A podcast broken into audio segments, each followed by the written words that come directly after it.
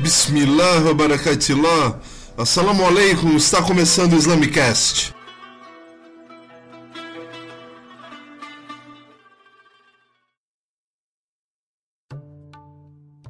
Assalamu alaikum, aqui é o Puncha e estamos começando aqui o quarto Islamicast. Nesse episódio, a ideia é falar um pouco da dignidade humana e citar alguns exemplos, tanto no Islã quanto na história islâmica, que se relaciona à dignidade humana e à sua manutenção, ao seu estímulo e ao seu reconhecimento. É, no episódio de hoje eu tinha separado esse ayat, esse versículo do Alcorão, da Sura dos Aposentos, que diz: Ó humanos, em verdade, nós os criamos de macho e fêmea e vos dividimos em povos e tribos para reconhecerdes uns aos outros. Sabei que o mais honrado dentre vós ante Deus é o mais temente. Sabei que Deus é sapientíssimo e está bem inteirado. Eu separei esse ayat porque o profeta Muhammad sallallahu alaihi wasallam ele citou esse ayat para convidar os Quraishitas para aderirem ao Islã. Os Quraishitas eh, se opuseram à comunidade muçulmana com muita ênfase, né? com violência, fazendo embargos comerciais. E quando o profeta Muhammad sallallahu alaihi wasallam tem a oportunidade de os convidarem para o Islã, se dirige dessa forma para eles, dizendo que as divisões que existem entre os povos e tribos são para que haja o reconhecimento mútuo. O profeta Muhammad também teria dito nessa ocasião do convite aos Quraishitas, ele disse: Ó Quraish, Allah os clama para saírem do chauvinismo da ignorância, mas lembrem-se, todos os homens provêm de Adão e Adão provém do pó. É, essa perspectiva da proveniência do pó, né, do, da igualdade da nossa origem, vai também quebrar essa questão da, do tribalismo e da arrogância e do orgulho que essa, esse monopólio da verdade leva as pessoas. Né? Hoje a gente não teria a tribo constituindo essa, essa, esse monopólio da verdade, mas teríamos o papel de culturas e nacionalismos, né? com aquela velha, velha perspectiva de que o que é meu é melhor do que o seu. Todavia, retornando ao versículo citado que abrimos esse episódio, a minha missão como muçulmano, penso, não é colonizar, nem violentar, nem desrespeitar, nem converter, mas conhecer aqueles que são distintos de mim e da comunidade da qual eu pertenço. Então, meu objetivo em momento nenhum é cometer violência ou cometer injustiça, mas sim reconhecer e conhecer essa outra manifestação humana que está à minha frente, né? Um exemplo que é muito citado pela historiadora das religiões Karen Armstrong, tanto nos seus livros Em Nome de Deus, o fundamentalismo no judaísmo, no cristianismo e no islamismo, e Jerusalém, uma cidade de três religiões, foi quando da ocupação de Omar radiallahu anhu, é, de Jerusalém. Ela diz que a ocupação de Jerusalém foi um dos maiores exemplos de consideração da dignidade humana na história. Só para lembrar, o Omar, ele era um companheiro próximo do profeta e foi instruído pelo próprio profeta no Islã. Então, antes da chegada de Omar, do exército de Omar a Jerusalém, os seus habitantes utilizavam o templo dos judeus, que estava em ruínas, como um depósito de lixo. Quando Omar ocupa então a cidade, ele começou a pegar o lixo e carregar o lixo colocando na própria roupa, né, para auxiliar a carregar para longe, limpou o lugar. Então Omar convidou os judeus a retornarem para Jerusalém, mandando carta para as comunidades que ainda estavam na, religião, na região e que tinham sido expulsas quando da ocupação por parte dos cristãos.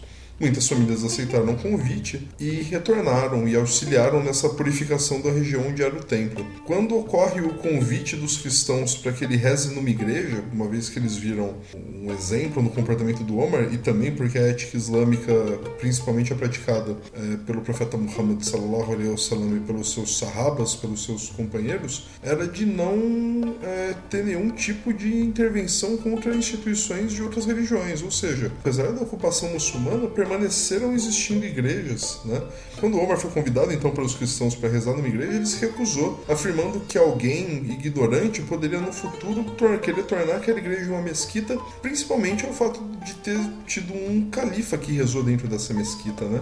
Então ele escolheu um outro lugar e nesse lugar rezou.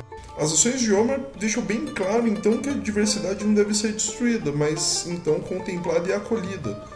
Esse ocorrido é, ele traz, na minha opinião, um dos legados muçulmanos para a dignidade humana. A gente precisa garantir ao outro um espaço tanto no nosso coração quanto no espaço em que vivemos. é, eu identifico essa postura amorosa com o chamado de Deus. Eu entendo que a pluralidade é da vontade de Deus e a compaixão e o reconhecimento do outro é da ordem de Deus.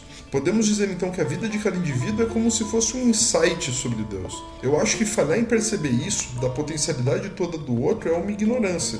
Não importa a fé que você professa, você é uma manifestação da soberania e do poder de Allah, existindo por conta da sabedoria dele e da vontade dele. Por isso e pelo seu valor humano imenso, que eu preciso te respeitar, isso é uma ordem.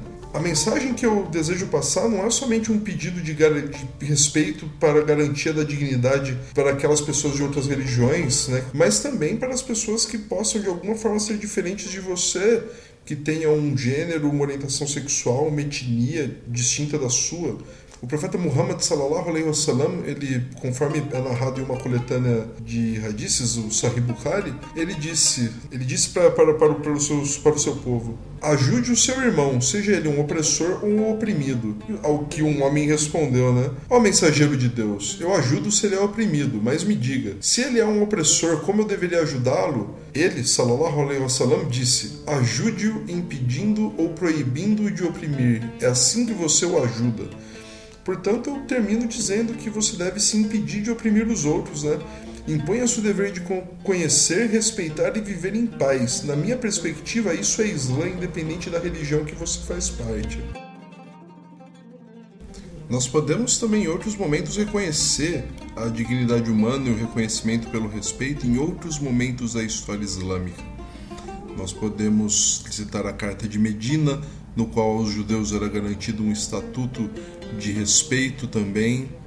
Nós podemos citar a convivência que os muçulmanos e os judeus tiveram em Viena ou mesmo na Espanha. Enfim, nós temos muitos exemplos históricos de como os contatos e as trocas culturais também estiveram presentes nas civilizações muçulmanas.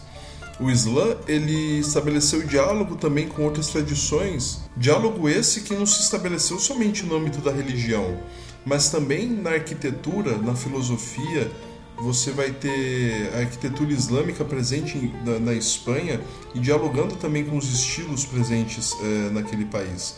Isso não acontece somente na Espanha. Na Índia você teve uma relação profunda do Islã com o hinduísmo que dá origem a uma religião chamada Sikhismo, no qual existe a aceitação de imames pertencentes ao Shismo do Odecimano, a linhagem de tradições de gurus do Sikhismo você tem então um, um, uma relação que é de potencialização do outro e de criação, que é isso que eu acho que mais interessa ao convívio humano.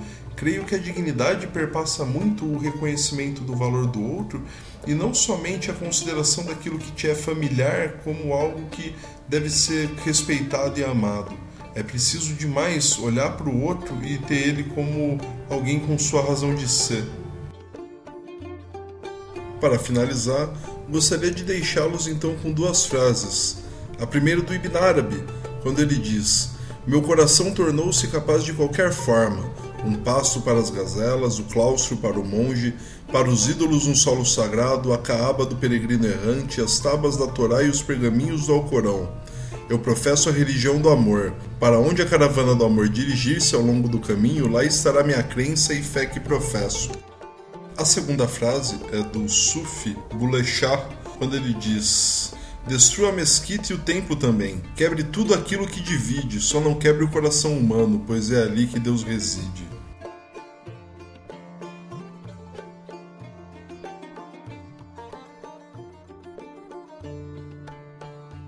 A pretensão desse episódio, então, foi trazer um pouco da mensagem de amor, paz, tolerância e compreensão que o Islã trouxe na minha vida e trouxe para a compreensão da humanidade e das pessoas. Como você pode perceber, já foram feitas algumas considerações nesse episódio sobre a questão da violência e da paz, de modo que o próximo episódio do Islamicast será um pouco mais pessoal, dizendo a diferença que eu trabalho entre Islã e islamismo. Espero que esse episódio tenha esclarecido alguns aspectos e tenha tirado um pouco essa percepção que as pessoas têm do Islã como uma religião intolerante ou violenta, ou que todos os muçulmanos têm essa perspectiva. Agradeço novamente, então, a sua paciência, você ter ouvido esse episódio. Desejo uma excelente semana, até breve e assalamu alaikum.